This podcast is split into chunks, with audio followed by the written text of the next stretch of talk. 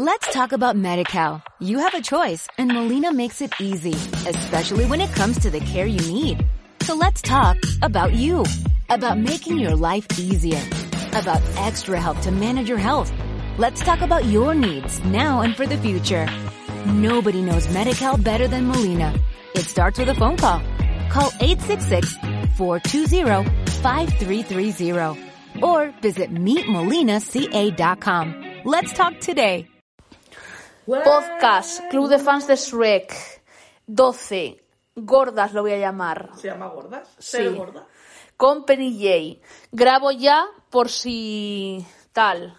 Y lo dejo aquí grabando por si se me desapareciese esto. Pues efectivamente, cariñete, se te ha desaparecido el audio y va Caritín el de los micros. Así que nada, os tocará escucharlo con el audio del móvil. Eh, bueno, no pasa nada. Es esto o nada. Yo se lo digo. Antes que nada, decir, me han quitado la cuenta de Instagram. Me he hecho una nueva, la otra no me la van a devolver. La nueva es arroba soy una pringada lol. Arroba soy una pringada lol. Seguidme o me quito la vida. Aviso. Soy una presa política de las redes sociales. No me gusta nada ese bebé. Vale. Pero es precioso. Es una mierda. White woman, white woman Instagram. Hola, hola, hola. Prueba tu micro. White woman Instagram. ¿Se nos ve bien así? ¿Ha empezado a grabar otra vez de cero? Ah, no. Vale. Hasta que harta. Estamos una noche más en Club de Fans de Shrek. Tenemos aquí a la amiga del programa y amiga mía, Penny J. Saluda. Hola, ¿qué tal, mi gente? Oye, por favor, ¿eh? Esto es ASMR, ¿no? Sí, Pues puedo hacer lo que quieran, mira. ya hemos perdido a la mitad de la audiencia. Estamos aquí con nuestros amigos los Furbis. El Furby rosa, el Furby rojo y el Furby amarillo. Vamos a ver si despiertan. ¡Furby, Furby! ¡Furby! Mira, se va a despertar, te lo digo yo. Eh, decepcionando a tu público. Oye, no, ¿eh? ¡Ah!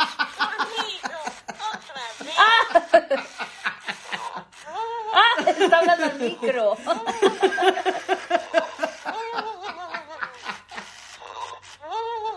Si fuese un hombre telo con un podcast ya estaría diciendo algo racista. O gordofóbico. Sí. Muy bien. ¡Ay, dormido! Otra vez. Coge tú al rojo, a ver quién habla más. Tienes que zarandearle. Habla, habla, que te quita el puesto. Un podcast de Furbis.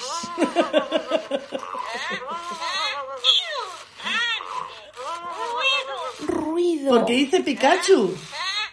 Furby. No sé cómo. Mira. Ponle, ponle. ¡Ah! ¡Yes! Habla más. Pero no te duermas, come. ¿Qué te parece lo de Rusia? ¡Uy! No gusta, dice. A mí tampoco. ¿Perdón? No a la guerra, stop war. Hazle más preguntas a tu Furby. El tuyo es tonto porque no opina de la geopolítica de guerra. Oye, oye, por favor. Le he mareado y todo el golpe. A ver, este. ¿Tú qué opinas de Rusia? Este no opina. Dile otra vez. ¿Qué opinas de Rusia? Por favor.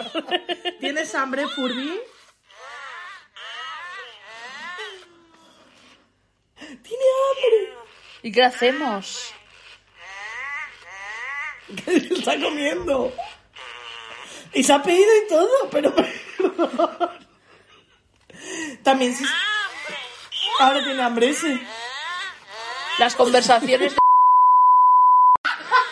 Pondré un pi.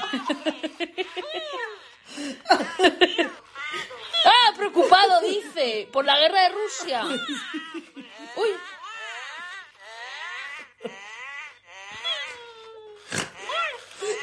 Por favor. ¿Estás malito, Furby? Están los dos resfriados. Porque no pones la calefacción. Sí. Está divertido. Furby, ¿qué te parece el podcast? ¿Qué te parece el podcast? Está divertido, Furby. Pues nada, ya nos podemos ir. Tenéis que hablar de ser gordas. A ver, a ver cómo los callas. Uy, Lo duermo. preocupado, dice. Se duerme así, juraría. Uno, dos y tres. Uy, no se quieren ir.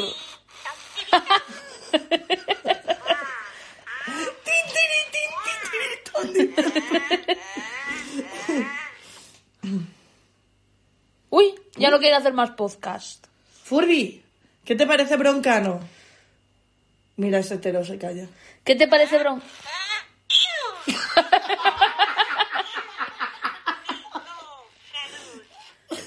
Uy, le ha dicho salud al otro. ¿Pero esto qué es? La rebelión de las máquinas. Pon más arriba que se vea.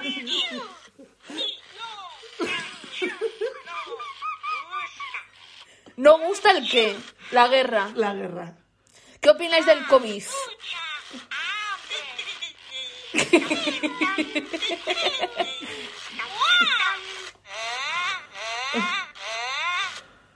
Eh, están haciendo el coito, ¿eh? Es- Oye, por favor, que son furries, apártale. Ruido, ruido. Lo pongo acá. Sí. Sabes que ahora no se van a callar. Sí, se van a callar porque les voy a meter un palizón. Te vas. Literalmente. ¡Hambre! ¡Otra vez! ¡Achú! ¿Cuánto tiempo llevamos? Ah, No sé. siete minutos de podcast solo de Furby.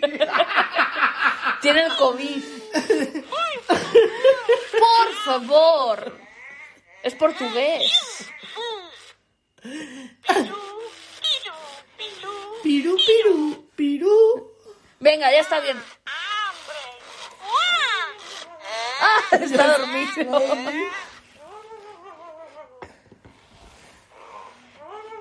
El mío parece que va a dormir, ¿eh?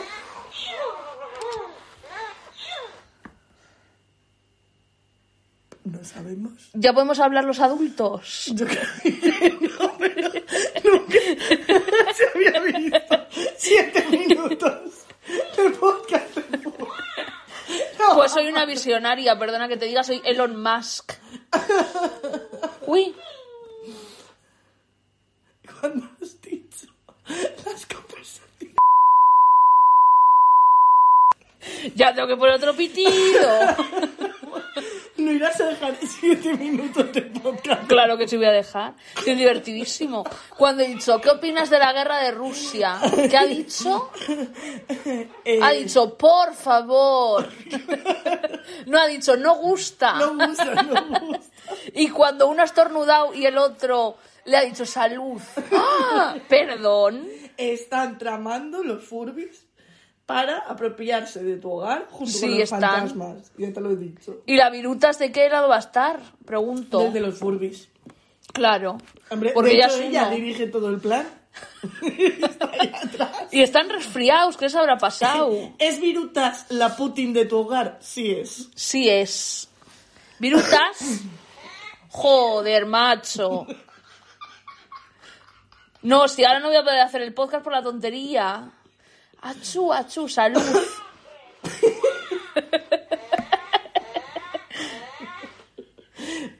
Sabéis que una vez vine de un rodaje que me habían dicho, lleva un par de cosas para adornar una estantería, ¿no? Y llevé a los furbis que tenían pilas y les tuvieron que quitar las pilas y luego después del rodaje me las pusieron otra vez, les llevaba una maletita con mis looks y en el Uber les guardé la maleta en el, en el maletero, con el traqueteo del Uber empezaron a hablar y se oía de fondo. tengo hambre. ¿Ah? ¿Ah? Y el del Uber así, pensando que yo un cadáver de un niño.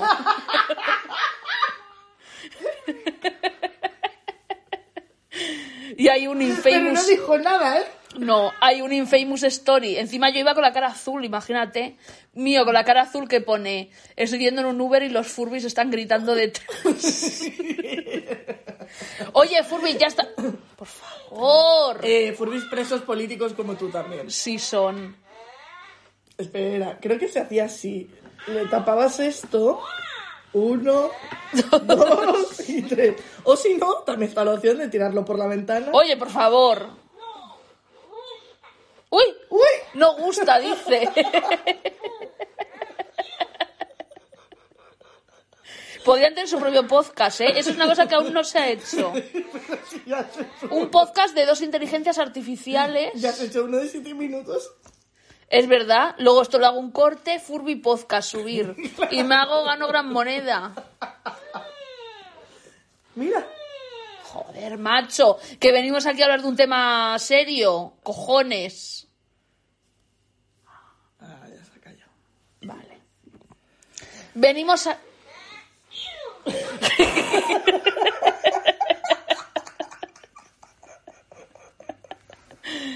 Yo lo dejo fluir, ¿eh? Es que es un hombre cisetero, como tú bien has Sí. dicho al principio, quiere, quiere acapararlo. Quiere llamar la atención todo el rato, no nos va a dejar hablar. Hombres ciseteros invitándote a un podcast. Bien, bienvenida a mi podcast. Habla él. Muchas gracias. Hasta aquí el podcast. Vale, entonces, primero tenemos que anunciar cosas, porque me he hecho yo un pequeño guion por primera vez en mi vida. Yo no me lo creo. Yo hasta que no lo vea no me lo creo. Cállate, hetero, cállate.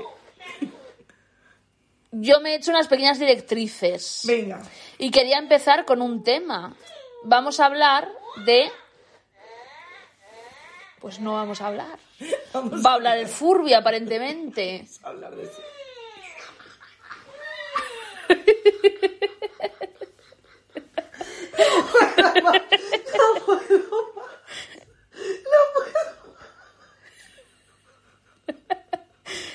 A ver si se callan. Un minuto.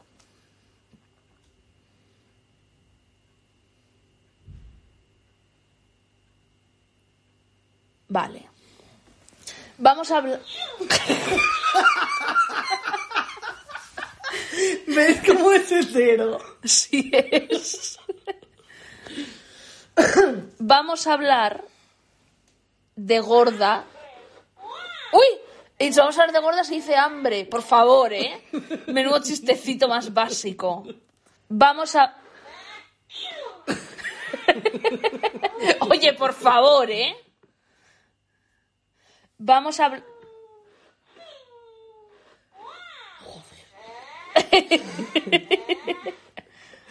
¿Sabes que una vez mi padre me echó de casa porque no se callaba el Furby?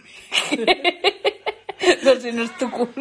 Me regaló un Furby y el Furby no se callaba y me empezó a desesperar intentando apagarlo. Y me pilló mi padre al Furby y a mí, abrió la puerta y dijo a tomar por. Pues estamos en una de esas situaciones, ¿eh? echó a los dos. Vale. Vamos a hablar de gordas. De otras gordas no, de nosotras mismas. Y quería yo introducir este tema con que a Kat de Euforia le han cortado de la segunda temporada. Os preguntaréis por qué no sale y por qué solo tiene la frase Maddie, no, persiguiéndola. También tiene la frase de, eh, no te quiero, tengo un tumor en la cabeza. Oye, pero bueno.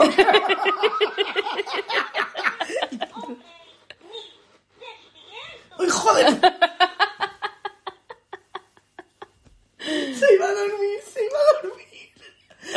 Uf. Ya puedes. Eh, ¿Os acordáis del antiguo podcast que dije que quería ser madre? Ya no. Entonces, ¿qué me habías dicho? Ah, Kat de que Euforia. solamente tiene la frase de Maddie no y la Sí. frase de eh, de pronto su personaje ha perdido todo el arco narrativo, eh, le falta una luz y se va al novio Sí. y le dice, es que tengo un tumor. Eh, pero tienes un tumor, Kat. No, pero... Y, y- y ya está. ¿Pero quieres dejarlo? Mm, no, lo has dicho tú, no, lo has dicho tú, no, tengo un tumor cerebral. A mí eso me lo hizo un novio, ¿eh? Lo de... Lo de El no, gaslighting. Lo del dejarlo... Sí, sí, sí, lo de... Y lo hace mucha gente. Lo de de pronto dejar de hablar. Sí. ¿Qué te pasa? ¿Qué te pasa? No me pasa nada, no me pasa nada. Entonces le llamas en plan, ¿qué pasa? ¿Y quieres dejarlo? Y hace, ¿lo has dicho tú? Y yo, eh, ese es la rata chepuda oficial. Buena táctica. Sí, buena táctica, sí, es un pedazo de mierda. Claro, buena táctica para el que lo hace. Pues eso, que a Kat de Euforia le han quitado toda la trama básicamente porque Sam Levinson, que es el creador de la serie, quería ponerle un TCA, porque como no, vamos a ponerle a la gorda un TCA. Anda que se lo ponen a casi, también te digo. Cuando es más probable que eh, lo tuviese una persona delgada, el TCA, Sí. que, que el que lo tenga Kat realmente. Ya. Pero eso, entonces Kat Barbie Ferreira dijo no por, dijo Sam Levinson, pues no por, a salir toda la serie. Te cortamos. Y a ver qué pasa en la tercera temporada, te digo. Eh, pues no va a aparecer. Van a hacer como hicieron con el novio de Casey, Sí. que fue que tenía narrativa, a de pronto empieza la segunda temporada y la narrativa de esta persona, hola, estoy en una fiesta, sí, sigo en la universidad, adiós. En fin, pues como Samantha en And Just Like That. Pero bueno, eh, eh, ¿la has visto? ah, ¿has visto ya. esa serie? Eh, C. Díaz. eh, ¿Te ha gustado, de verdad? ¿Te ha gustado esa serie escrita por Carmen Lomana? ¿En A serio? ver, me encanta de forma irónica. Es que es malísima. Sexo en Nueva York me gusta de verdad. Pero tú sabes lo- Pero- lo, mejor de Sexo en Nueva York, que ¿Qué? es lo que más ilusión me hace contar siempre. ¿El qué? Bueno, tú sabes que, que el tío este muere, ¿no? Big. Hay spoiler, es que no veáis la segunda de Sexo en Nueva York porque... Perdona, la tenéis que ver porque sale Che Díaz, el mejor personaje de ficción de todo el siglo XXI y de todo el siglo XX. Bueno, eso es porque eres muy lesbiana y ya está. no, lo digo de forma irónica. He aprendido a amar a Che Díaz. Vale, eh, pero aparte de eso, tú sabes que Big muere. Sí. Vale. Big muere haciendo deporte sobre una... eh, Una bicicleta. Una bicicleta, vale. Pues eh, la marca de esas bicicletas había pagado para salir en la serie. Sí. Y para que se les nombrase en la serie. Entonces cuando sale la serie se encuentran con que no solo Big muere en la bicicleta, sino que hay un momento en el que entran a la casa y le dicen a, a la protagonista, es que sabes que yo con los nombres soy malísima. Carrie. A Carrie le dicen, bueno, ¿qué pasó? Y dice, Big murió en una... Y dice el nombre de la marca. ¡Ah! Era Soul Cycle o algo así. Puede ser. Entonces en Estados Unidos bajaron mazo la venta de las bicicletas, les quieren Hombre, demandar a la normal. serie. Sí, sí, espectacular. Y aparte luego que pusieron la muerte de este señor porque empezaron a ser casitos de abuso. Sí. O sea, imagínate la marca de bicis, se muere el tío que ha abusado de no sé cuántas personas en tu bici y encima has pagado tú para que pase eso. Pero ¿sabes lo que te digo? Que bien hecho, porque hasta el coño de que las marcas únicamente patrocinen contenido blanquito. Cuanto más blanquito es el contenido, más psicópata es esa persona. Por lo Sí. tanto, en cualquier momento yo me sé ciertos nombres. bueno, eso tiene para sacar. Pero yo, yo sé mucha gente de, de que su marca en internet es blanca, que en cualquier momento le pueden hacer así la mierda. ¡Pum! Se ¡Vaya! acabó las marcas. No vamos a decir nombres, pero os lo podéis imaginar. Pues nada, eh, y a raíz de esto quería decir que he hecho un vídeo en mi canal de YouTube de Euforia. Quería decir que me sigáis en Instagram, que me han quitado para siempre la cuenta. Soy una presa política de este país.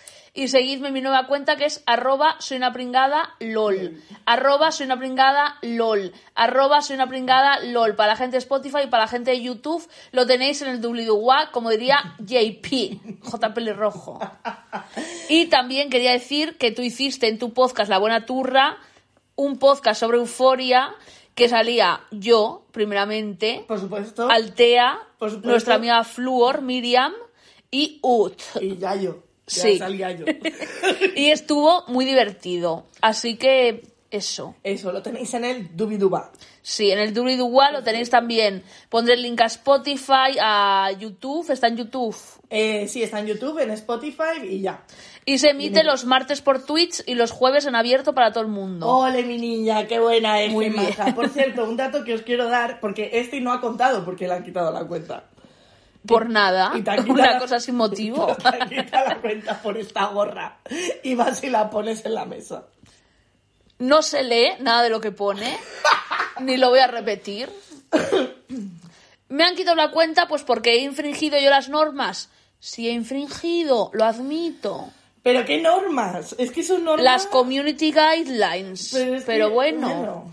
Es que hay que comportarse, hay que pesar dos kilos, porque claro, a mí también me dicen que infringo las normas, pero a lo mejor mi, mi forma de infringir las normas es que he enseñado mi enorme culo. Y entonces es cuando me han cancelado mis Instagram. Yo he visto en Instagram cosas peores que esa gorra. Pero bueno, dejémoslo ahí. Me he hecho una cuenta nueva, arroba soy una pringada lol. Y eso, seguidme. Seguidme o me suicido. No, por favor. También te digo que yo cualquier excusa me basta, ¿eh? Para Yo- hacerlo. Yo soñé que te suicidabas, no quiero repetir esto, siempre lo hablamos, eh, te vi cómo te sacaban. Menudo sueño reparador, ¿no? Eh, sí, sí. Qué paz, emoji yoga.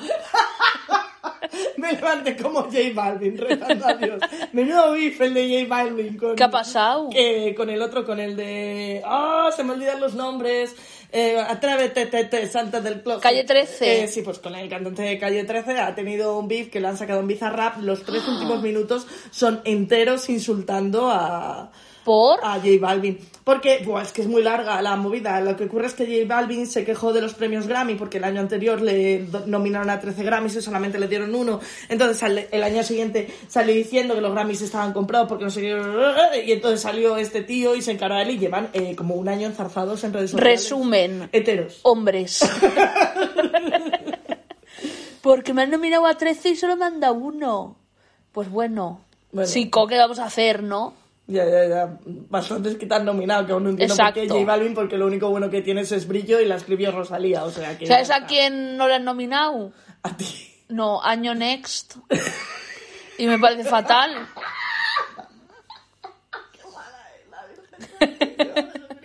Año Next. Vale, pero vamos a hablar de lo que venimos a hablar. ¿Quieres decir fechas de la Riot? Eh, sí, nada. Vale. eh, va a haber eh, Riot Comedy, que es el show que yo dirijo, Madrid, Barcelona, Bilbao, Sevilla y Valencia. Toda la información en arroba Riot Comedy Fem, seguidlo también. Y Lo pondré en el. WWA de JP. Sinceramente, yo creo que es el mejor show de comedia de España y cada día me doy cuenta de que soy, lo voy a decir, la mejor cómica de España. Ya lo siento. Sobre el escenario, sí lo soy. Y quien diga lo contrario, es pura envidia. Y tenéis que ver el monólogo de los Gugus que está subido.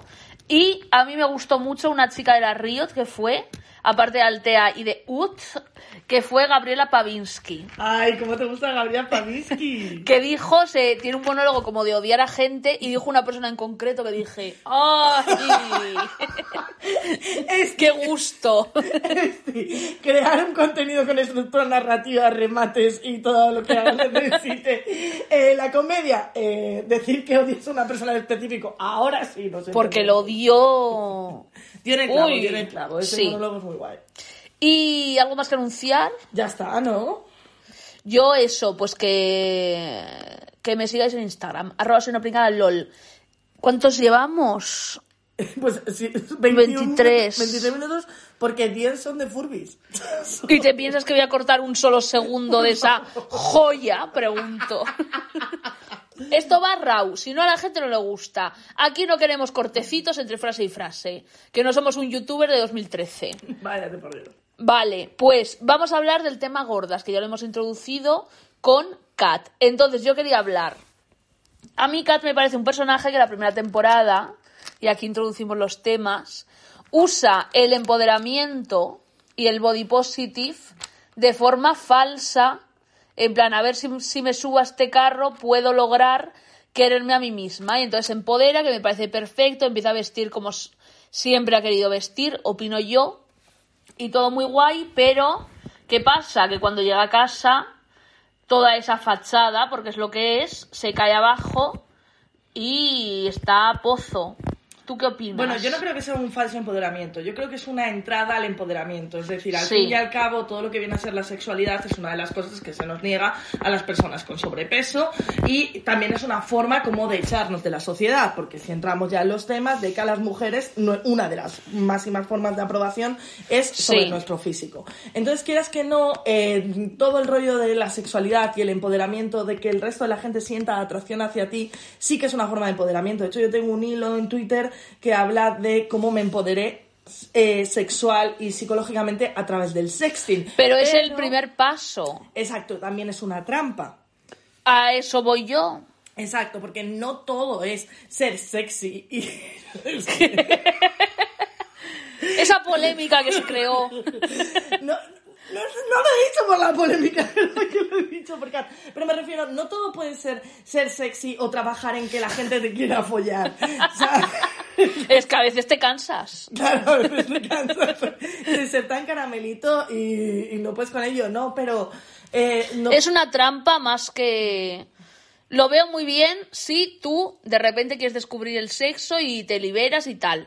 Pero si, como Kat, yo opino, todo se basa en querer ser atractiva y si alguien te dice no me resultas atractiva, todo tu discurso se va a la mierda, pues claro. No es exactamente eso. Lo que ocurre a mucha gente cuando tienes sobrepeso te dice que no eres atractiva. Sí. Entonces encontrar rincones de personas que alaban tu cuerpo es como encontrar ese rincón de paz que no encuentras en el exterior. Por eso digo que es tan peligroso el sexting y por eso puede ser tan adictivo. Eh, yo, por ejemplo, eh, pasé de pesar de ser una persona normativa, pero como ya hablamos en el anterior podcast de ser Sí. gorda, eh, yo jamás me vi como una persona normativa porque siempre tenía unas sobreexigencias sociales de cómo tenía que ser mi físico.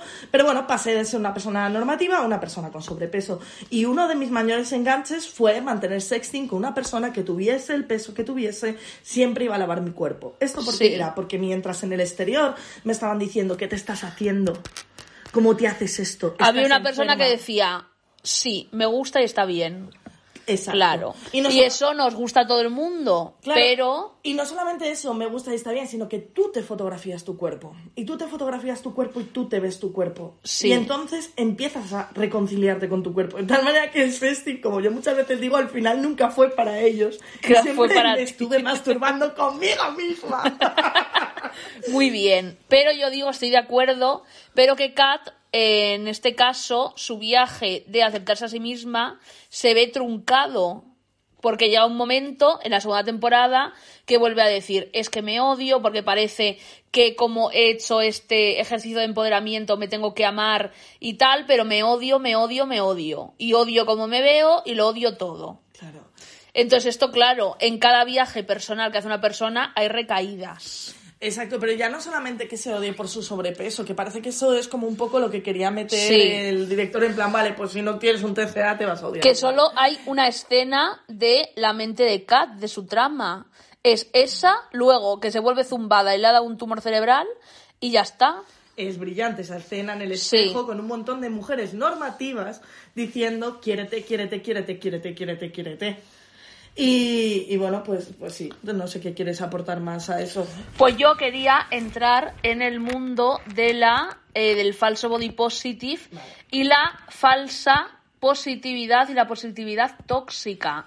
Porque, digo yo, a mí me pone muy nerviosa cuando en Instagram veo eh, como que todas las gordas, para subir una foto de ellas en pelotas o medio en pelotas, tienen que poner un texto así de largo, de 50 líneas, de es una disculpa disfrazada de empoderamiento, de pues que sepáis que subo esta foto en minifalda porque la sociedad no sé qué, porque tal, y al final veo que se está disculpando, entre comillas, por subir una foto enseñando su cuerpo. Pues chica, súbela y ya está. Se me va a resfriar el niño que se le habían bajado los calcetines. Ese niño que le joda. que llevo un gugu aquí encima. A ver, mm, entiendo lo que dices, pero por ejemplo, yo creo que yo en alguna ocasión también he caído en eso, pero porque no sabemos cómo comportarnos en redes sociales. Y sí que creo que cuando coges sobrepeso y vas a mostrar una foto con tu, con tu cuerpo, es como cuando eh, tú vas a un grupo social que sabes que de pronto van a hacer chistes con tu peso, que ya no se les ocurre, en mis Sí. grupos por lo menos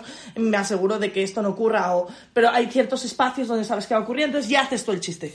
¿Sabes? Claro. Entonces, yo lo que- Pero eso también es una trampa. Exacto, pero yo creo que lo que ocurre con estas personas en Instagram, que yo también he podido caer alguna vez, es, mira, antes de que me digáis nada, ya os voy a explicar yo eh, que me sale los cojones enseñar mi cuerpo. Pero bueno, alguna vez he caído. ¿eh? Yo Esto creo, no es sé. culpa, como dice mi camiseta, no sé si la veis. I Blame Society, que es una camiseta que lleva uno de los personajes de Totally Fact Up de Greg Araki, que es uno de mis directores favoritos. Quizás un especial podcast Greg Araki. Y esto es una meta camiseta, porque dentro de la camiseta está la mano con una pistola del el protagonista de Videodrome de Cronenberg. Vale. ¿Y entonces qué quieres decir con eso, con respecto a Pues que es culpa de la sociedad y que esto suena muy Joker y actualmente da un poco de cringe, ¿no? es- Decir eso. Pero es que además es culpa de la sociedad, pero ya no solamente el que tú te justifiques por el sobrepeso. Tú como mujer te tienes que justificar todo el rato sobre absolutamente Sí. todo. Cuando, por ejemplo, me hicieron una entrevista, bueno, tuve como una especie de reunión para un, un libro que quiero sacar, que aún, bueno, pues el, el famoso libro este. Em, le empecé a explicar el libro y le decía, no, pues al final de cada página quiero poner una movida que te explica tal. Y me dice, no. Dice, es que todas las mujeres caéis en lo mismo. Parece que tenemos que explicar lo que empezamos Claro. explicando. Eh, como que siempre tenemos que justificarnos de absolutamente todo lo que queremos decir o expresar. Pues eso deberíamos quitárnoslo ya, todas. Rapidito. Y que vayan Sí. adivinando. Exacto. Y menos educar. Estoy de educar. Estoy de educar. Es que eso también es otro tema. Estoy de educar. Porque están los tíos tipo Jorge el Salvaje, Jordi Wild. ¡Salió! ¡Hasta qué hordo! Mira, desde aquí le voy a imitar, que el otro día descubrí que le imito muy bien.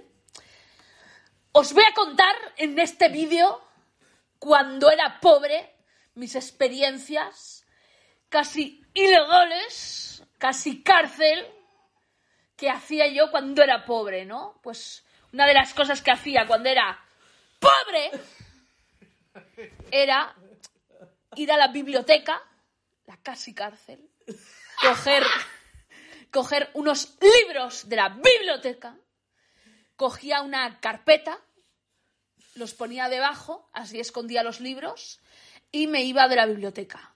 Y hasta aquí mis experiencias ilegales, mis experiencias de casi cárcel. Y hasta aquí el vídeo donde os cuento mi vida de Charles Dickens. Es que estaba así el tío. Es que sí, sí me da No nos hemos inventado ni una palabra, ¿eh? Para imitar a, a Jorge Salvaje te falta añadir chistes homófobos todo el rato, ¿sabes? En plan, hay que ir Sí. con una manita en el culo, no vaya a ser que... No vaya a ser que te dé por culo un galler, ¿eh? Eh, Jaja. Y chistes que no, no tienen ningún remate ni inicio, horribles. Buenas tetas, por Eh, cierto. Creo que un día voy a coger todos los vídeos de Jordi Wild que me Ay, veo yes. y voy a ir cortando todos los chistes de Jordi Wild y voy a hacer un vídeo solo de los chistes de Jordi Wild. Y va a ser increíble. ¿Quieres contar el día maníaco que tuviste el otro día? El otro día me vi 199 vídeos de Jordi Wild. De manera compulsiva, tirada en mi cama. ¿Sabéis esos días que la gente que dice, uff, qué bien, un tiempito para mí? Pues lo invertí. Hoy me mimo. Hoy me mimo. Día de cuidarse. Pues mi día de cuidarme es verme todos los vídeos que pueda de Jordi Wild y decir, es que no me puedo creer. Es que no me puedo creer que la gente respete a esta persona. Es que es increíble. Es que es increíble Jorge Sí, Salvaje. es increíble. Tiene, tiene un vídeo, es que claro, yo ya te voy, me empiezo a mandar los vídeos. Cuando hubo el Me Too, él Sí. creó Uy, bueno. su propio vídeo de Me Too. ¡Ay! Ya me acuerdo, ya me acuerdo. Y entonces, eh, él siempre eh, mezcla en las narrativas el de pronto ponerse muy depresivo, de pronto ser muy fuerte, de pronto... Porque él tiene... Él, él es, él, él es así, ¿no? Él es magia pura. Entré al despacho de un famoso productor de este país. Eh, que si yo hubiese cedido, ya estaría donde están otros. Hombre, ya estaría haciendo el remake de A tres metros sobre el cielo. Exacto, eso es lo que dejó entrever. Yes. dejó entrever que él sería Mario Casas. ¡Qué sinvergüenza! Esa persona que tiene la misma cara que el tío este que se hacía mazo de memes con él. ¿Cómo se llama? ¿Quién? Ay, eh, americano. Paco Sanz. No. Americano, tía. El que hace el motorista fantasma. Eh, Nicolas Cage. es verdad. o sea, tiene la misma cara que Nicolas Cage y pretende ser Mario Casas. No. Oye, ¿Qué? no sé si decirlo en... Venga, sí. Va, ponle pitido luego. Podríamos.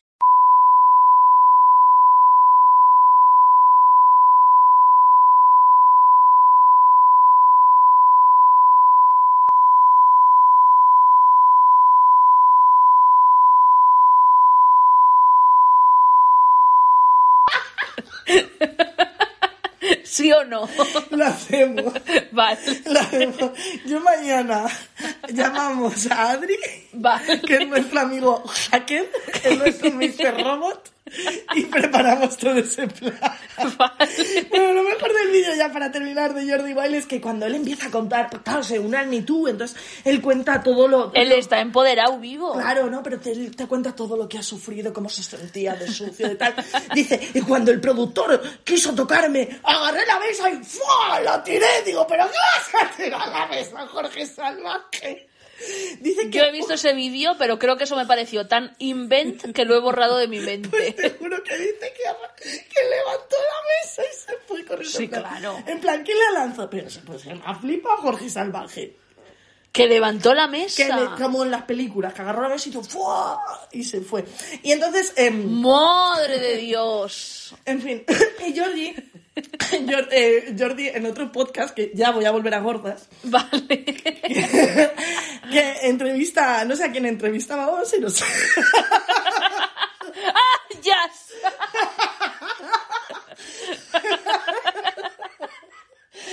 Ay.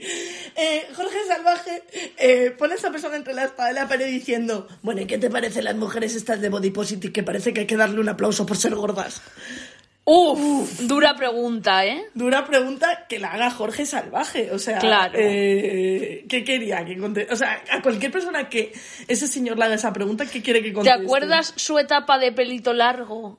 Ostras. Heavy metal. Me sé el vídeo que hizo imitando a Pantomima Full. Pero bueno, sigue. Ya está. No, ya está. Que, que me parece curioso que entre los hombres, porque al fin y al cabo Jordi igual es una representación de, de lo que se comentan entre ellos, ¿sabes? Sí. Eh, es como si coges eh, toda la superficie de lo que son capaces de hablar y él lo pone en internet y por eso le cae bien a los heteros. Claro. Entonces, muchos heteros sí que se hacen la pregunta de ¿qué pasa? Ahora me tienen que gustar gordas. ¿Qué pasa? Eh, Madre que ahora mía. tengo que aplaudir que una mujer sea gorda. ¿Qué pasa? Hay otro, hay otro TikToker que viene un TikTok que se hizo muy popular y vino mogollón de gente a echarle hate a, a la chica esta que hace lo de los horóscopos, que dice Sí. eh, cuando una chica tiene más, eh, pesa más de 60 kilos y como que hace como que se pira, ¿sabes? Como que desaparece. Más de 60. Luego me conozco yo a esos tíos que... Somos unos Fuera. follagordas todos. Sí, son. Eh, lista, saco mi lista de follagordas de tíos con novias normativas que en cuanto te despistas se te acercan al oído en plan... Y luego te lanzan gran fichote y al día siguiente, hola, esta es mi novia. Sí. Ah, fíjate. A la que seguramente tendrás machacadita viva sobre su físico diciéndola cómo tiene que estar o cómo no normativamente. Exacto.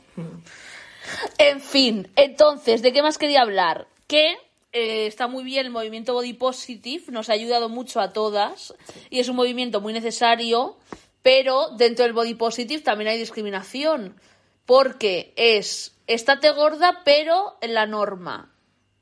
Si eres una gorda alternativa o una gorda que no tiene las proporciones que debería de tener, eres hay un término que me pone muy nerviosa, que es el gordibuena, porque implica que en otra dimensión existe la gordimala. que es gordibuena siempre que parezcas un poquito delgada. Y la gordimala que... La gordimala, pues Que es. somos tú y yo en Sí una somos. silla comiendo chetos. El otro día casi me atraganto con un risqueto. en directo. Soy el chocas. Tienes muchas cosas en común con el Chocas. de Tengo hecho- la misma silla de la basura. Sí. no sé si presentaros algún día, sería un sueño, la verdad. Oye, pues sí, me gustaría sí. mucho. Me encantaría un podcast tuyo con el Chocas. Vale, firmo. Ojalá, vale. Desde aquí escribid al Chocas. Arroba el chocas. Bueno, comenta. Pues eso, ¿qué estaba diciendo? Lo de Ah, que me parece muy mal que dentro de las gordas nos estemos nos estemos tiring apart entre nosotras de no, tú eres buena gorda, no, tú eres mala, no, porque tú estás más gorda que yo, no. y hay una rivalidad entre gordas. En sí. plan, yo peso un kilo menos, entonces soy mejor y ya está, y no hay discusión. Bueno, yo ya no yo peso un kilo menos, sino yo tengo estas proporciones de que tengo menos, Sí. más cin- menor cintura, tengo más tetas y tengo el culo tal de tal forma y por lo tanto parece como algo más atractivo. Pareces delgada, pero engorda. Exacto.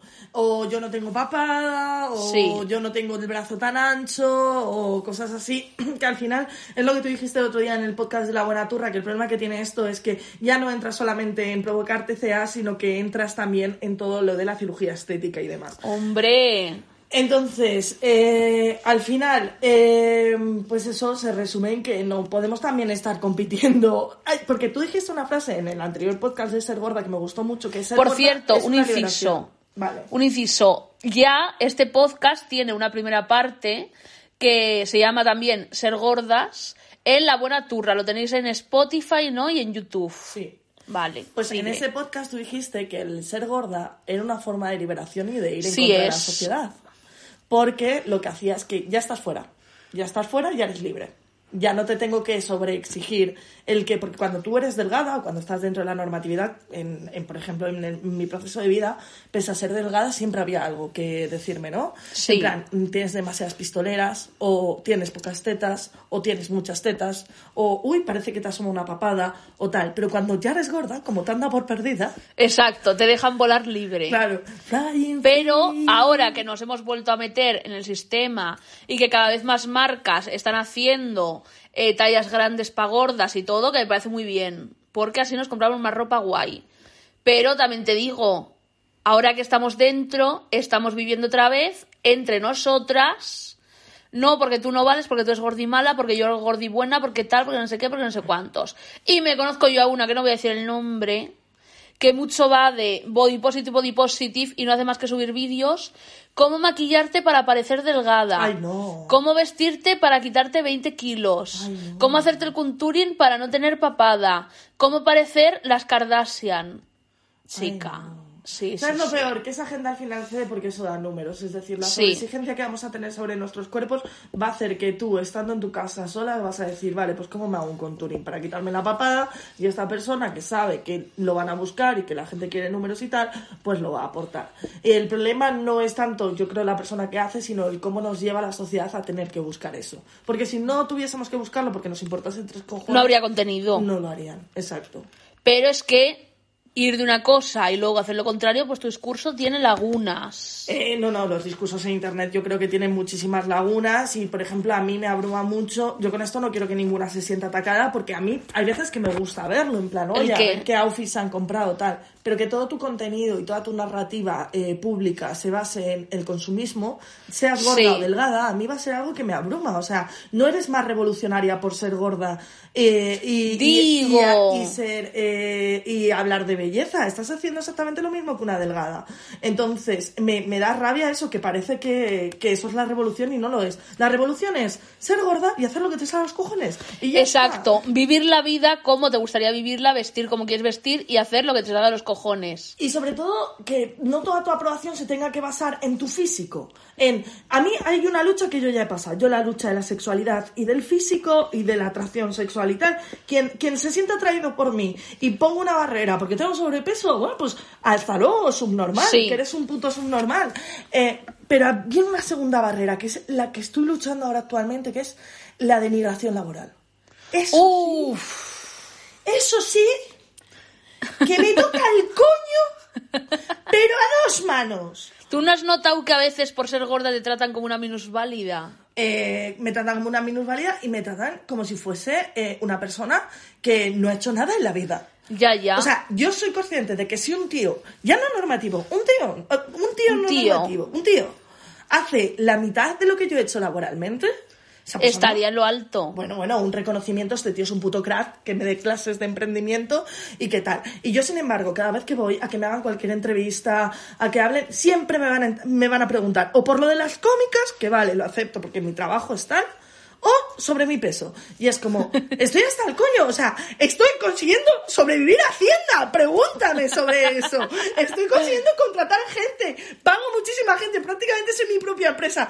Pregúntame de eso. Pero es que eso parece que no lo ven. A mí No, me no. hizo una entrevista, ¿cómo se llama? Mercedes Milá, que supone que iba de libros.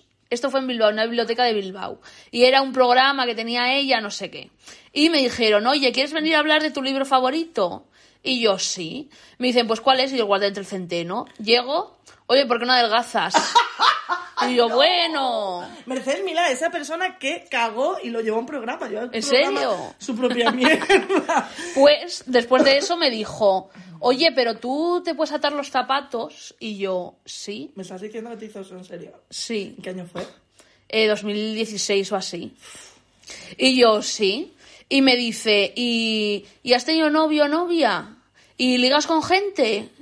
Y yo como, señora, eh, ¿soy yo un furby? Pregunto. Y todo el rato así. Y, y bueno, y para estar con gente, pues, ¿cómo haces, no? Y yo como que, ¿cómo hago? Y me sé yo esto, tirando a otro colectivo que no son las gordas, pero otro colectivo oprimido, que una persona le dijo a otra, oye, eh, ¿tú cómo haces para ligar? En plan, paréntesis, como eres un monstruo.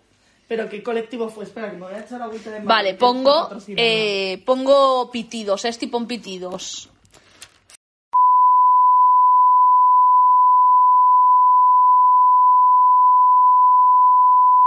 Que le dijo, ¿tú cómo haces para ligar? Jo, tía.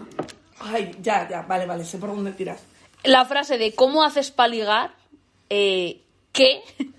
Sí, sí, Eh, se ve, pero que se ve en todos los colectivos, los colectivos Sí. luego también está la gente con discapacidad, que por ejemplo hay estado Girum, que habla mucho de esto, de cómo, cómo la desexualizan y demás, es que es muy guay su monólogo también, que lo tenéis en Riot Comedy. Eh, eh, y, y, y, tía, lo que a mí me da rabia, eh, que te han hecho a ti, porque tú eres de las personas, sinceramente, que públicamente me ha sabido esta mierda. Para mí, Sí. el haber estado viendo tu carrera antes de ser tu amiga y el haber estado viendo noticias tuyas me ha hecho abrir mucho los ojos sobre la gordofobia que se estaba ejerciendo sobre Lo bueno es que puedo hacer lo que quiera y solo me van a insultar con gorda. Claro. Puedo matar a alguien, no me van a llamar asesina, gorda. Y yo, pues, carta libre. Eso es lo que, lo que también dije en el podcast de La Buena Turra, de que cuando empecé a crear la Riot Comedy, la gente en vez de decirme, eh, bu- bueno, me dijeron muchas cosas, pero en vez de focalizarse en, a lo mejor, eh, no me gusta su comedia, lo que decían era la puta gorda. Y claro, yo decía, voy a adelgazar para que me llamen lo que de verdad soy, una zorra. Pero eso es verdad que, oye, solo ven una cosa y tienes carta blanca para lo que quieras. No, pero que no solamente eso, sino que me parece muy fuerte que te manden, te digan, oye, ven a hablar del libro que te gusta y de lo que te Y luego me la cuelen. Es de tu peso y de cosas así. Bueno, yo me fui de la entrevista, claro. ¡Ole, mi niña! Dije, hasta aquí. Normal, normal, pero ¿qué pasa? Es que es como si fuese, es que es como, como ya no existen los circos de las rarezas. Exacto. pues le cuelo aquí a esta y le digo, oye, ¿tú cómo te atas los zapatos? Eh, claro, o sea, si Mercedes Milá te pregunta, eh, ¿tú cómo te atas los zapatos? Tú le respondes allá con lo mismo y, y ya está. En plan, ¿tú cómo te atas los zapatos? Después de mear en la ducha, Mercedes Milá, como llevas todo el tema de la caca, todo. Y esto a mí también me pasa porque antes he hablado de gordas, sí, pero en la norma. Gordas normativas, ¿no? Y obviamente eh, tienen más éxito las gordas básicas Sí. que las gordas alternativas, que yo sigo una gorda alternativa que se llama la Sauney, la Sauney se llama, pondré su hija por aquí, y siempre se queja de que eh, siempre ella es una modelo que siempre tiene que estar subiendo posts de, oye, subo esto porque el empoderamiento, no sé qué, que no puede subir un post sin hablar de que está gorda, porque la gente se le echa encima. Y a mí también me pasa, como visto raro y me maquillo raro, a veces la gente es en plan, ¿por qué te has hecho ese maquillaje? Como intentando que dé una puta tesis doctoral de por qué me he puesto pintalabios rojo en la nariz simulando sangre. Siempre es con esta cara. ¿Qué hay detrás de ese maquillaje? Y también, bueno, hubo una vez una maquilladora que yo le dije, píntame, yo me quería hacer el make-up yo, pero dije, píntame una base pálida, que esto existe actualmente, una base cualquiera en el color 01. Me pintó la cara de gris con un aerógrafo. Parecía un zombie, Te pintó como un mueble, tío. literal. Te reformó. Y dije yo, pero un aerógrafo no, porque no hace falta una base y una beauty blender y ya está. Me pintó gris. Y luego llevaba yo un pintalabios verde y una de las maquilladoras, ¿con qué te maquillas los labios? ¿Con témperas? Pero porque, claro, las maquilladoras de todo lo que viene a ser televisión, no sé dónde irías, están acostumbradas a hacer maquillaje, maquillaje base y ya. Pero vamos a ver, si es maquilladora, ¿no sabes que existe la base clara y el pintalabios verde de MAC? Pregunto. Si eres maquilladora de televisión desde hace 895.000 años, tu maquillaje se va a basar en crear, a no ser que tengas una como una vocación más allá, tu maquillaje se va a crear en a la persona que tienes delante hacerla lo más normativa posible. Sí. Y, y, ya está, y no pueden salir de ahí. Entonces, claro, si toda esa persona que está acostumbrada a que le pidan que le suban el tono de piel, eh, que le amplíen los labios, que le abran los ojos y tal, le estás diciendo, no, no, ponme una base tal y me voy a poner Pero es que verde, la me quería maquillar yo y me insistieron en que me maquillasen ellas. Pero bueno, a lo que voy con esto es, solo porque tú, siendo una puta básica de mierda, no entiendas algo, esto no va por las maquilladoras ni nada, va en general. Porque no entiendas algo no significa que detrás de ese algo tenga que haber ¿Por qué te maquillas así? Pues porque la sociedad y porque soy el Joker. Pues chica, no te puedes plantear que igual me gusta pintarme así los ojos como a ti te gusta llevar un eyeliner de mierda hecho. No se lo pueden plantear este, tía, porque Pues- lo tuyo es disruptivo, es decir, Gracias. la gente entiende por qué quieres ser como otra gente, porque la gente entiende por qué quieres estar dentro del sistema, pero la gente no entiende cuando a- cualquier persona quiera hacer algo un poco diferente que llame la atención, el mundo se le echa encima. En plan, ¿tú por qué? ¿Tú por qué vas a ser especial? ¿Tú por qué vas a llevar un maquillaje haciendo que te sangra la Pues ¿sabes por qué voy a ser especial? Porque me violó mi abuela, lo primero. y, y con esto quería decir que, claro, no es lo mismo, como decían en Los Simpson, estar dentro del sistema que estar dentro del sistema. Porque si el sistema es esta mesa redonda, la gente normativa en todos los aspectos está en el círculo dentro. Sí. Pero si ahora, con el body positive, eres una gorda que está a 50 miligramos de salirse de la norma, estás aquí Sí. y estás todo el rato a punto de caer.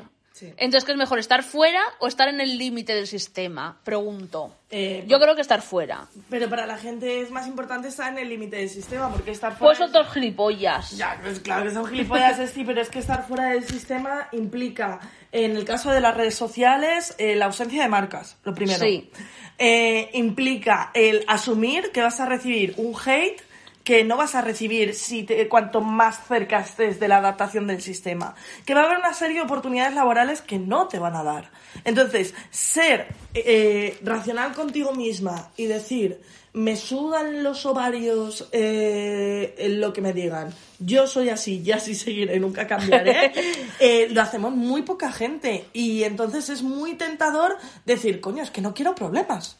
Es que, y es, y es absolutamente ridículo que el hecho de que tú tengas sobrepeso sea un puto problema, coño. Ya.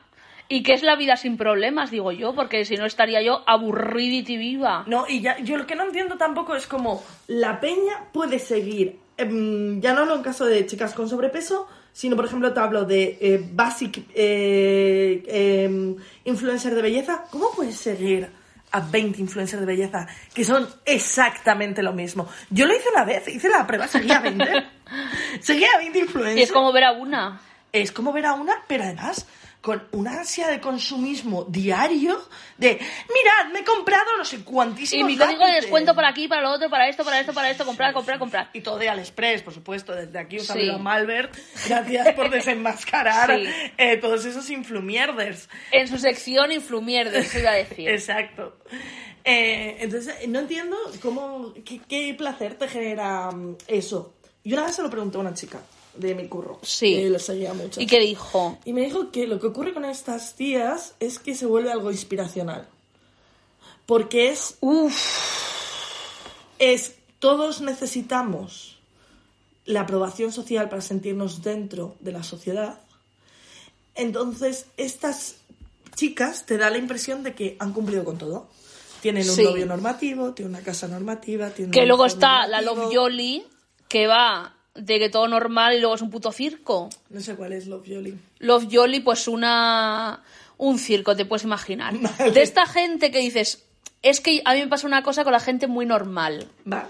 que es, vale, una persona muy normal, ¿no?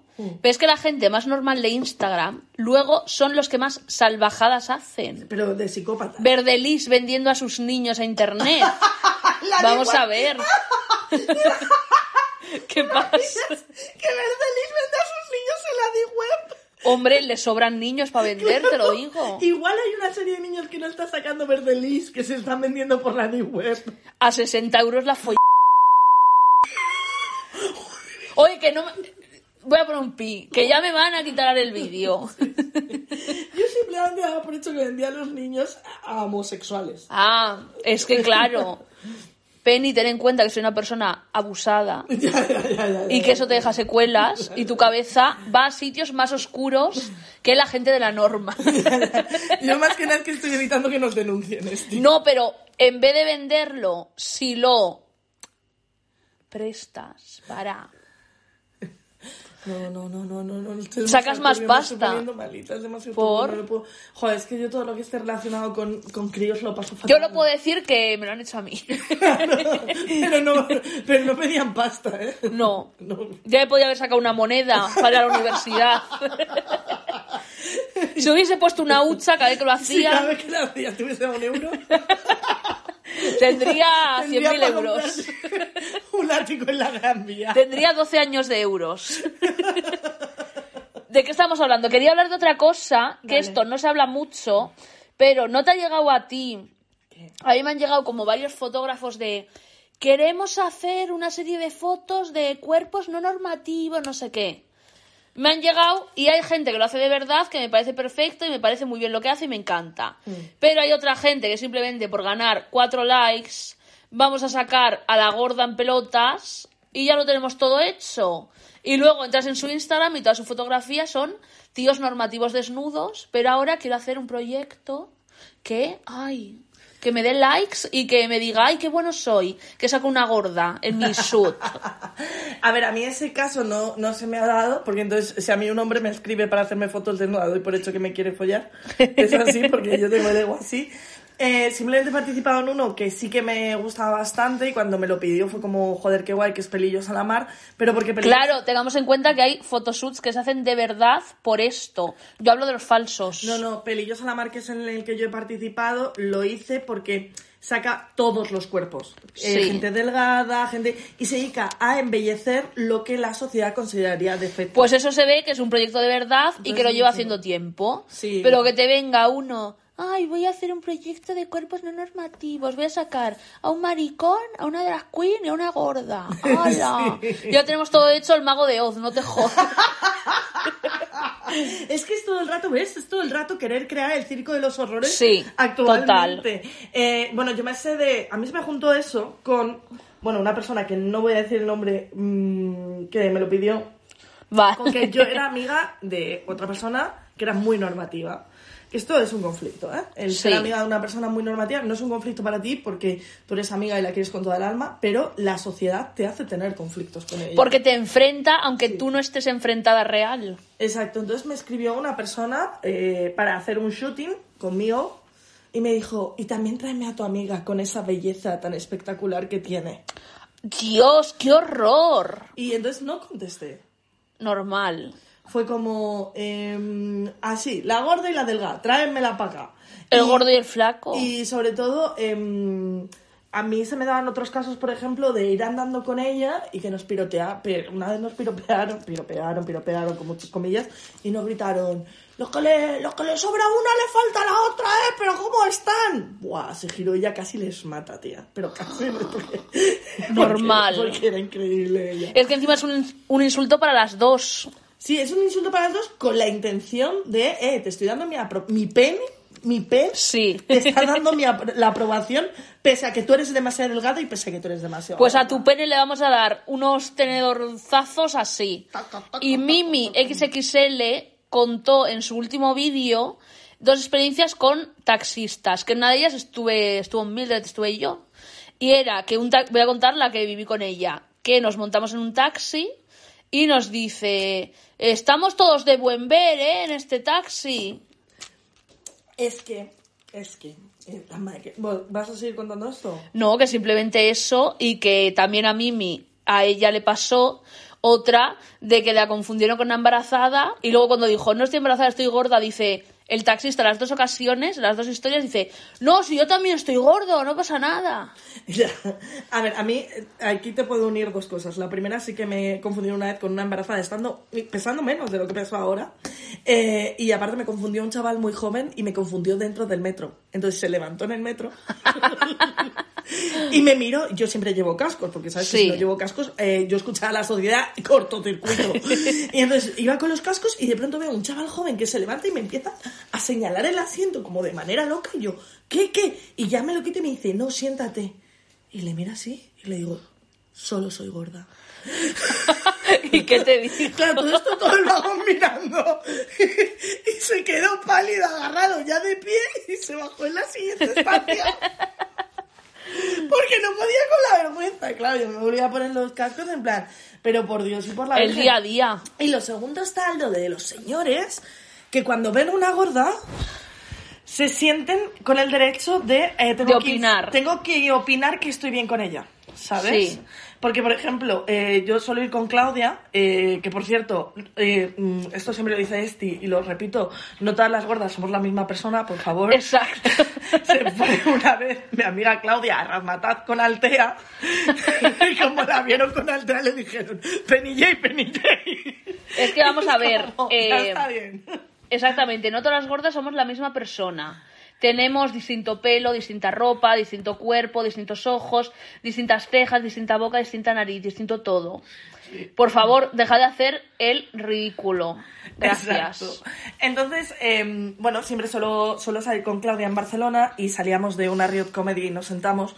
Y esto lo hemos contado alguna vez también en La Buena Turra, de que nos sentamos y el señor nos vino a decir, hey, eh, ¿qué tal estáis? Y ya como que de esta gente que te quiere hablar, ¿no? Y dice, hay que ver, ¿eh? Hay que ver cómo, cómo, cómo estáis, pero lo importante está en el corazón. Que, Uy, la Claudia. primero, ¿por qué la gente te habla? Yo odio que me hable gente desconocida. Y esto con mi, con mi profesión entra en conflicto. Sí. Porque me habla mucha gente desconocida. Eh, si me queréis parar en plan, ay, me encanta lo que hace, no sé qué, una foto, me parece muy bien, no me malentendáis. Pero que me venga gente a dar la puta chapa como me dan siempre. O sea, tú si ves que te he contestado más de siete veces, qué guay, ah, me estás dando la chapa, te lo digo desde aquí. Vale, desde aquí informar eso y no la digáis te quiero sin más porque No, sabes que no gracias. lo soporta. Pero, pero me ocurre mucho que como gorda eso, te viene un señor que se siente, aparte, eh, de, de- como que da por hecho que te da su validez y entonces te informa de que lo importante en ti está en el interior. La Claudia se cabreó, agarró la mesa y empezó, porque Claudia... Como se- Jordi Wild hizo. y, hace, y Claudia cuando se pone muy nerviosa siempre lo justifica con lo mismo y hace, ¡eh! ¿Qué pasa? Yo folla muchísimo, ¿eh? A ver usted que se cree que el corazón, que tengo que estar enamorando a la gente, yo puedo follar igualmente sin enamorar a nadie, ¿eh? Y yo, Claudia, déjale, solo es un señor loco que casualmente después, cuando se lo encontró al tiempo, eh, la intentó meter mano. ¡Oh! ¡Ay! Vaya. Vaya. Pero a ver, eh, como dijo Mimi en su vídeo que me hizo muchísima gracia, dijo, señor, entro yo al taxi diciendo, uy, cómo te brilla la calva, qué feo eres, ¿no? Imagínate. ¿A qué graciosísimo? Sí, sí. Qué feo eres. y también decía, oye, ponte un gorro que me estás deslumbrando con tu calva. y a eso voy. ¿Por qué? Eh, iba a decir la gente, no. Los hombres, TM, te tienen que venir, oye, voy a, voy a dejarte claro que estás gorda, pero que me parece muy bien, ¿eh? Cuidado. Bueno, está también el, el hombre que estaba, que, que es que le dejé tieso. Bueno, es ¿Quién? que luego tendríamos que contarlo paranormal. No he querido volver a casa, ¿eh? El que estaba haciendo la construcción al lado de mi casa, que estaban de obras, ese señor, cada vez que pasaba yo me decía, ¿qué vas? ¿Al gimnasio? Y yo le decía, eh, no. Y volvía a pasar, ¿qué vas? ¿Qué vas tú? ¿A violar a tu hijo? Como hacéis los hombres. Y me decía que vas al gimnasio. Y ya le dije un día, no, y me soltó, pues deberías.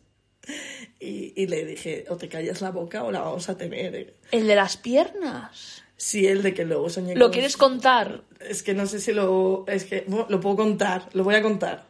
Como tú Ha quieras, pasado de ¿eh? gordas a paranormal, pero es que igual lo podemos guardar para paranormal algún día. Vale, sí. Vale, hay una anécdota paranormal muy fuerte que tengo Con dos- un, con un odiador de gordas. odiador de gordas. Pero bueno, quitando esto, eso que, que siempre como que me tenía que señalar la movida. Y, eh, ¿tienes algo más en el guion? Porque si no, hago un salto. A ver. Eh, sí, una última cosa. Vale. Que he apuntado aquí. El discurso de todos los cuerpos son bellos y todas somos preciosas. Me parece que está muy bien en un principio, pero que estamos en un nivel de body positive que nos podemos quitar esa mierda de encima. Porque parece que solo tienes derecho a vivir si eres preciosa y si eres bella y si un hombre te considera bella. Vale. Y aquí voy a un documental que me gusta mucho de Riot Girls de los 90 Ole, mis niñas. que se llama el documental Dirty Girls, por si lo queréis buscar, está en YouTube, que es de unas chicas de los 90 que son muy feministas y tienen un fanzine feminista. Sí. Y uno de los poemas del fanzine es I have the right to be mad, I have the right to be sad, I have the right to be disgusting. Tengo derecho a enfadarme, tengo derecho a estar triste y tengo derecho a ser asquerosa. De hecho, las Riot Girls, de, por eso se llama Riot Comedy, porque está inspirado Claro. en ellas. Y que, bueno, si un día, un día podemos hablar de las Riot Girls y de todo, de todo lo que vivieron y de que poder exponer. y- y hubo una, por ejemplo, que expuso un caso de violación y ya simplemente se la preguntaba sobre la violación, pese a todo lo que hicieron las Riot Girls de conciertos, de fanzines, de movidas. De fin. un nuevo movimiento punk. Exacto, eh, repugnante como siempre la denigración de nuestro trabajo. Pero lo que yo venía a decir es, ¿qué ocurre? Eh, yo quiero dar un salto a, la adolescencia. Vale. Eh, hemos estado hablando todo el rato de que eh, todo esto se basa todo el rato en conseguir la aprobación sexual de los hombres.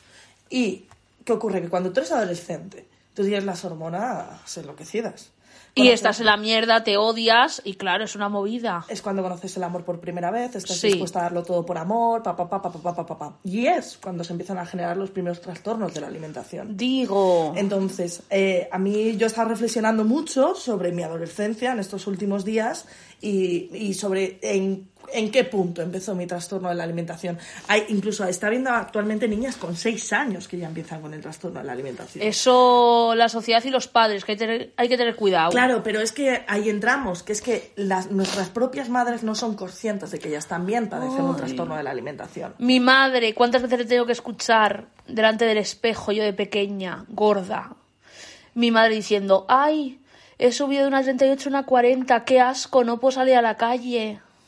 Pues ¿cómo se te queda esto en la cabeza? Pero es que ellas padecen un trastorno de la alimentación. Yo conozco madres que eh, han llegado a poner laxantes en la comida a sus hijas, eh, madres que te van poniendo un libro de cómo adelgazar por la casa eh, para que te lo encuentres, o simplemente te van eh, susurrando al oído constantemente, no has engordado, no has engordado. O el hecho de que tú vayas a una comida familiar y lo primero que te tengan que comentar es sobre tu físico. Yo en mi familia les, ya les he educado. Sí. Porque si no, les dije que no volvía. Yo en mi familia me tuve que poner seria y sentarme y decirles, como vaya una comida familiar, ya, ya, un único, al solo se lo consiento a mi abuela porque tiene 88 años. ¿sabes? Y esa persona no está para aprender, Y no está, no para aprender. De hecho, el otro día, oye, Perdón. y de hecho, el otro día eh, la llevé al teatro y le dije, abuela, yo hago esto, yo soy como cómica y me hace, ah, sí, yo no sé, ¿qué piensa que trabajo? No asumo. Pero bueno, eso se lo consiento a mi abuela. Entonces yo le tuve que decir a mi familia, si yo llego a mi casa y me hacéis un solo comentario sobre mi físico, me levanto y me voy. No voy a volver. Muy bien, hay que poner límites. No voy a volver, pero claro, a ellos al principio les chocó y ya muchas veces eh, cuando la abuela los hace, porque la abuela los hace, ves a toda mi familia que hace como... ¡uh! Se ponen como, como los pingüinos de Madagascar. ¡uh! Le está pasando algo, alerta, alerta. Y, y es como, em, pues eso, les tuve que educar y al principio no les entra en la cabeza porque claro, ellos han crecido en una sociedad en la que todo el contenido audiovisual que han consumido, todo el contenido que había a su alrededor, era justificar el cuerpo de los demás, hablar sobre el cuerpo de los demás. Ey, pues te has puesto más gordo, ey, pues te has puesto más delgado, ey, pues no sé qué. Voy a de decir- la validación. Voy a decir una unpopular opinion. Quiero que toda esa generación se muera. Bueno, va a ocurrir algún día. La verdad es que como sueño... La gente alternativa de esa generación no. La gente básica, que ha jodido la vida a sus hijos y que los ha llenado de traumas, por favor. Y yo recuerdo una vez que mi padre está muerto, por si no lo sabíais. Y mi madre se echó novio, un novio muy tóxico y muy horrible. Y recuerdo estar yo como con 13 años tomando unos cereales en mi casa. Vino su novio a recogerla y su novio me miró y me dijo, vas a reventar. El- Y mi madre, ay, jaja, qué gracioso. Vale, pues eh, en ese momento hubiese estado guapo cogerle los cojones y decirle, ahora te van a reventar a ti estos Exacto. y ya está. Y todos contentos. Pero es que es lícito, se crea comedia, se cree que la comedia es a partir de... Y mi eh, madre también te digo, ay, jaja, prefiero la polla de un tío que a mi hija. Pero eso es otro tema. Eso es otro tema más, más largo. Entonces, lo que yo quería entrar de los trastornos de la alimentación es, se junta, por un lado, el haber vivido toda la generación de los baby boomers que dan por hecho que pueden hablar del físico de los demás y que eso te va a dar un estatus social y que se alimentan de eso, con el que tú necesitas vivir el amor, necesitas vivir Sí. la atracción sexual de los demás. Pero es que esos niños han aprendido de sus padres y de la sociedad que pueden criticar el peso de las mujeres. Pero luego bien que vas detrás metiendo gran fichote. Entonces, por ejemplo, voy a contar una cosa que a mí me ocurría en la infancia. Yo siempre, yo tenía una amiga que era muy normativa, que esto el otro día la hablaron de forma semanal, que me gustó mucho, que era la envidia del hecho de tener Sí. una amiga muy normativa, a la cual amas con locura porque conectas con ella mogollón, pero que la sociedad te hace odiarla al final. Y te enfrenta. y te enfrenta que sea una rival.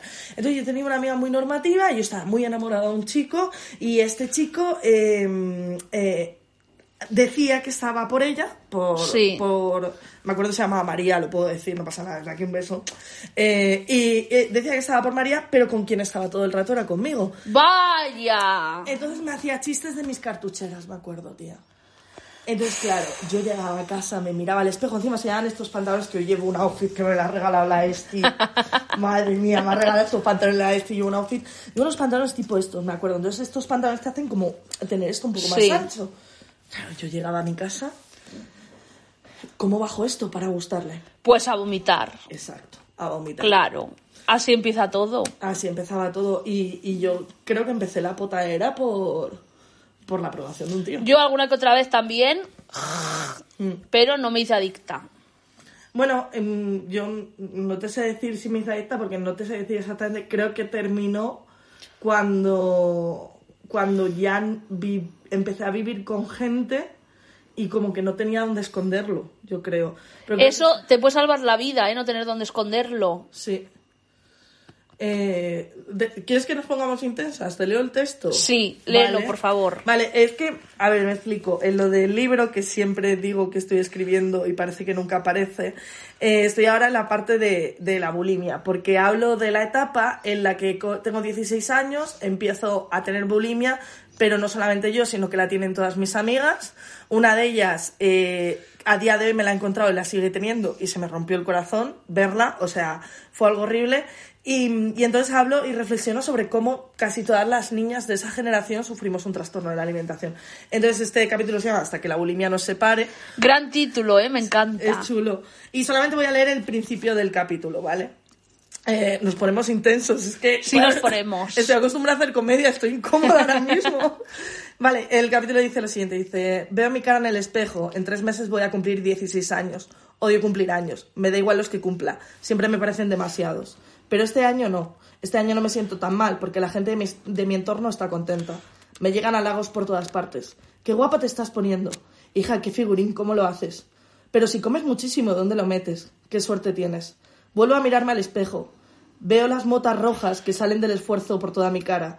Creo que se nota demasiado esta vez. No podré disimularlo con mis pecas. Me limpio con toda la energía, como los asesinos de, como los asesinos se limpian la sangre después de un homicidio. Limpio mis manos, el antebrazo, levanto la tapa del váter para asegurar que no queda ningún resto. Ha salpicado a la báscula, en el suelo, no pasa nada, ya está todo limpio, no queda ninguna prueba. Me encanta vomitar, odio vomitar. Está increíble. Gracias. Eh, Qué guay. sí. Deberías seguir escribiéndolo. Claro, sí, después este capítulo habla ya, pues eso, de, de cómo se da el hecho de que todas empecemos a tener bulimia, porque mientras los chicos juegan al fútbol y mientras pueden crear vínculos afectivos por medio del deporte, mientras Sí. ellos están haciendo deporte y están compitiendo y, y- y su debate consiste en ayer os metimos tres goles, el debate entre nosotras consiste en cómo es tu cuerpo, cómo es tu ropa, cómo es tu físico, con Sí. quién estás, con quién no y ves estás, que las demás se dejan haciendo. ropa entre ellas, como a mí no me entra. Entonces ya crea una... Yo notaba una barrera por más cosas, ¿eh? Porque yo también tenía mutismo selectivo por... gran follada.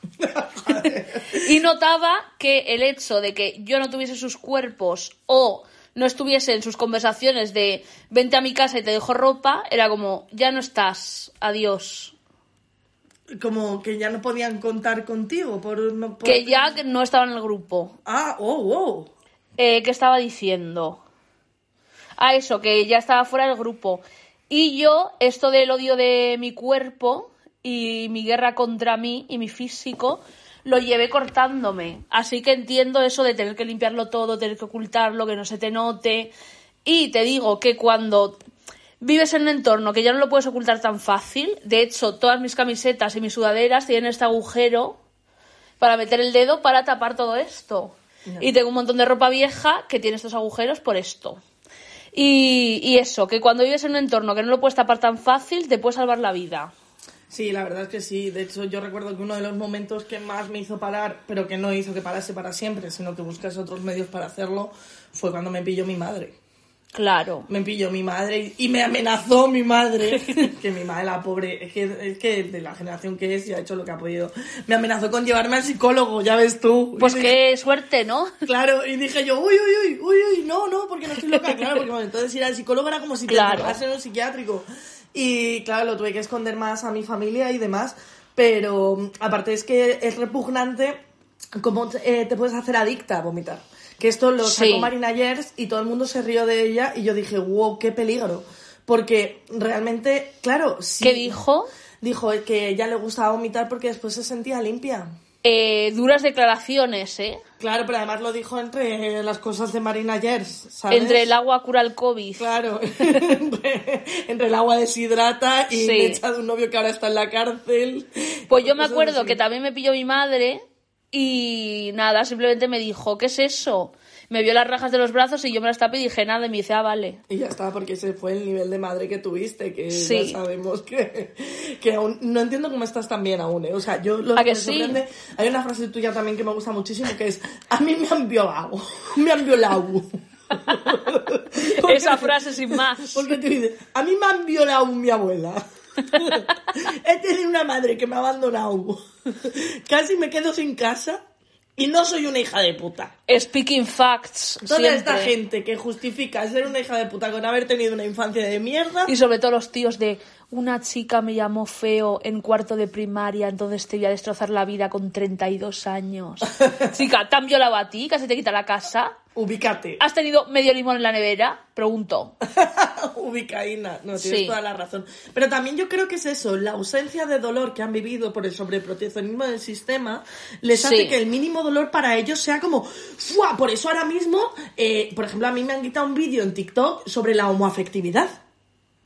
¿Por? en el que hablo de que las relaciones eh, de amor real, de afectividad, es entre los heteros porque son a los que respetan de verdad. Sí. Porque no se les puede decir nada a los heteros. Joder, porque tú dices macho. hetero, tú dices, tú dices un hetero fuera de nuestro grupo o un todes. Y otra vez, igual que mi familia cuando dicen algo de que soy gorda en casa, como los pingüinos. Se quedan así.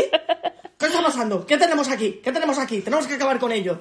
Y, mm, y eso no, no, no, no, no les entra porque nunca han sentido un ataque hacia ellos, yo creo. Ca- O no han sido del mismo nivel del que hemos vivido nosotras. Si pudiese ahora mismo pegar una paliza colectiva hasta la casi muerte, con hacer así a todos los heteros del mundo, para que tuviesen un poquito de dolor ya de pasado, para que supiesen procesar el dolor mejor, Estaría sería bien para ellos, ¿eh? Cuidado. No, no, no, no. Una hostia de realidad a tiempo para los heteros. Además, los heteros lo que entienden mejor es la violencia. Es que me he puesto un poco pensando. ¿Por? A algún hetero que le quiero ejercer yo violencia. Hombre, Hombre. digo. Oh, madre. de hecho, si como mujer no quieres ejercer violencia contra ningún hetero, igual eres tú un hetero más, ¿eh? Hola, pequeña virutina. Desde aquí vamos a mandar un mensaje. Penny J busca sumiso. que le limpie la casa. Seguro que alguno hay. Uf, me encantaría, la verdad. Viene a mi casa, me limpia la casa, le digo cuatro veces que es un puto mierda eh, y ya está. Me Mi trabajo. El problema es que yo digo, joder, me encantaría ser domina, pero sé que me daría la risa todo el rato, tía. Uy, a mí no, yo lo haría genial. En plan, pero me daría la risa por teléfono, sobre todo. Uy, por teléfono es una fantasía. Claro. Yo le diría, gusano infecto, no vales nada. Tu madre no te quiere. Tu madre te hubiese deseado abortado. Ojalá se hubiese quedado en una paja. Claro, pero es que yo me da la minuta escogiendo la Por favor, ¿eh? Claro, yo me vería en la situación de decir, ¿qué es eso que suena? ¿Eh? ¿Qué, qué, qué suena por ahí? ¿Unos cascabeles o tus diminutos cojones?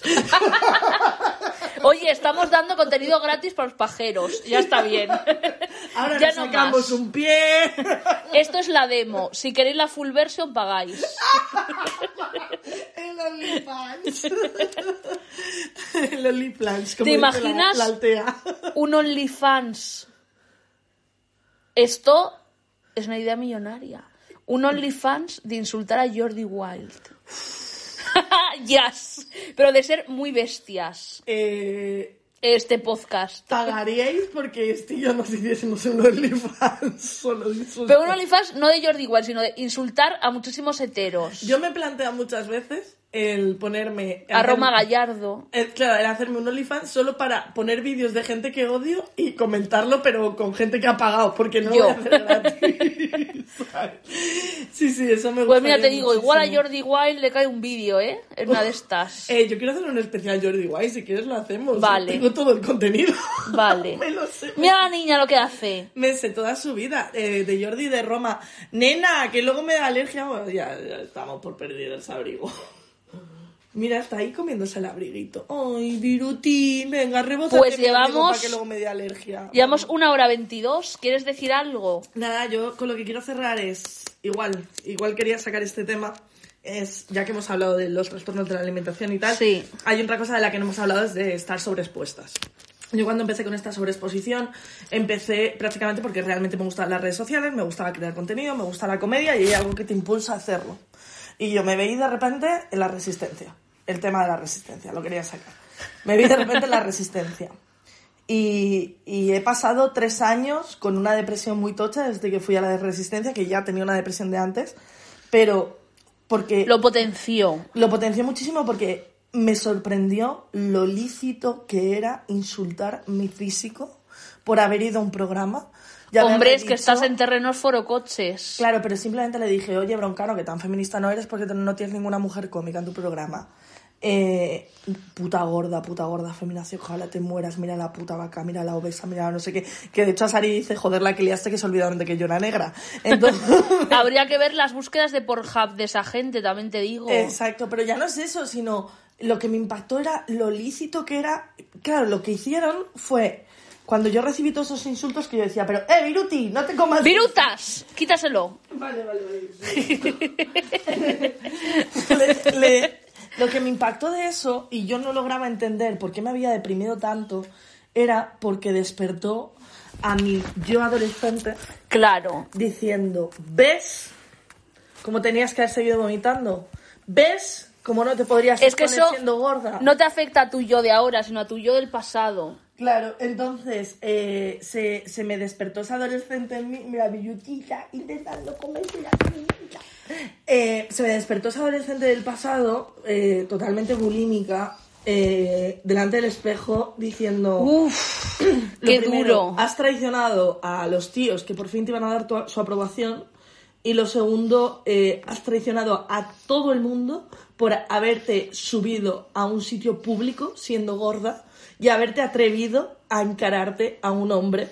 Encararte. Pues ¿no? muy bien que hiciste. Eh, pero claro, para mí eso luego, hasta que han pasado tres años, no he entendido por qué me hundí tanto. No lo he entendido. Pero ahora has hablado con tu niña interior y lo habéis solucionado. Hombre, ahora me gasto eh, 40 euros a la semana en la misma psicóloga que tú. La mejor del mundo. la mejor que Inés, para entender todo lo que he pasado y por qué viene y por qué vino tanto dolor. O sea, es que fue un dolor que aún no lo entiendo. O sea, Te ha hecho MDR. eh, me ha hecho MDR. Yes, claro, claro. la claro. mejor. Sí, sí, sí, sí. Entre ella y el libro estoy que voy a full. Y ya está, es lo único que quería comentar, que me parece asombroso lo lícito que es en programas de este tipo Sí. el poder atacar a la mujer, porque no fui yo la única atacada, ¿eh? Si buscáis comentarios que han borrado muchos, cada vez que veo una cómica la ponían, pero a caldo, y amenazas de muerte y mil mierdas y todo eso, chitoncito y la, la, la, la, la, la, la. Y es algo que deberían haber reivindicado y haberse encarado a su público y haber dicho, aquí no se insultan mujeres y nunca lo hicieron. Ya. Yo fui al hormiguero y mm, creo que me llamaron más etarra que gorda. Así que estoy contenta. Y lo único que hiciste fue abrirte la camiseta y tener una foto de Pablo Motos. Como si etarra fuese un insulto. Que no, que es Pero, broma. ¿te llamaron eterna por ser vasca? Porque hiciste algún, alguna, Eh, alguna tuya. Algo diría. Y me acuerdo, esto fue como el pic de, de mi carrera a nivel insultos, que después del tema... No lo voy a decir alto porque les invoco. Hubo una persona que me gritó etarra por la calle. ¿En serio? ¡Ole, mi niña! ¡Ole! ¡Aupa! No, me sentó bien, ¿eh? Eh, sí. No me afectó ni nada. Dije, Que... ¡qué fantasía! Soy una presa política, chicos. Eres una presa política, la verdad. Pues yo creo que nos ha quedado un final bastante salseante. Sí. Que se aguantan los siete primeros minutos de podcast. Perdona, eh, ¿te piensas que alguien lo va a saltar cinco segundos siquiera? Porque yo creo que no. De hecho, quien se salte, que sepáis que me voy a enterar y os voy a bloquear de todos mis contenidos para siempre. Seguidme en Instagram, arroba soy una pringada lol. Eh, ¿Algo más que añadir? la- Joder, la tía, de verdad. Solamente quiero decir. Está la virutas. ¡Ay! Hola, buenos días. Otra vez. Vamos a acabar con esto, despierta al otro. Y así acabamos el podcast. Muchas gracias y comprar las entradas de Río Ahí, ahí, ponle. Siempre Sí. el proyecto que apoyó la comedia femenina desde el principio, la auténtica revolución y viva la Riot Comedy y sobre Viva. todo viva Esti Quesada, joder. Gracias. Viva Club de Fans de Shrek y viva una cosa que no voy a decir. Venga, que despedíos vosotros. Oye, Adiós, di adiós, Furby. Kikirikiki. Otra vez. Bueno, pues aquí nos despedimos. Los Furbis tienen hambre eh, y literalmente cuando apague la cámara nos van a matar. Porque mientras estaban dormidos estaban... Ah, no, no, no, no, Sara, no, no, no. se estaban mandando ondas cerebrales. Soy, soy una vieja con un Yorkshire. El trauma que tiene mi madre, la vieja con el Yorkshire. Pues nada, hasta aquí. Muchas gracias por escuchar y... Furby, di que me sigan en Instagram. Seguid arroba soy una pringada lol. ¡Hambre, hambre! ¡Dormido! ¡Otra vez! Hala, ya está. Oye, qué chulo, ¿eh? Sí. Gracias. eh. Nada. Esto lo corto.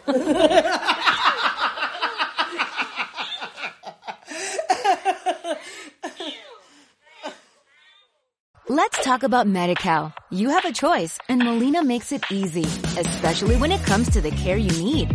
So let's talk about you, about making your life easier, about extra help to manage your health. Let's talk about your needs now and for the future. Nobody knows MediCal better than Molina. It starts with a phone call. Call 866-420-5330 or visit meetmolinaca.com. Let's talk today.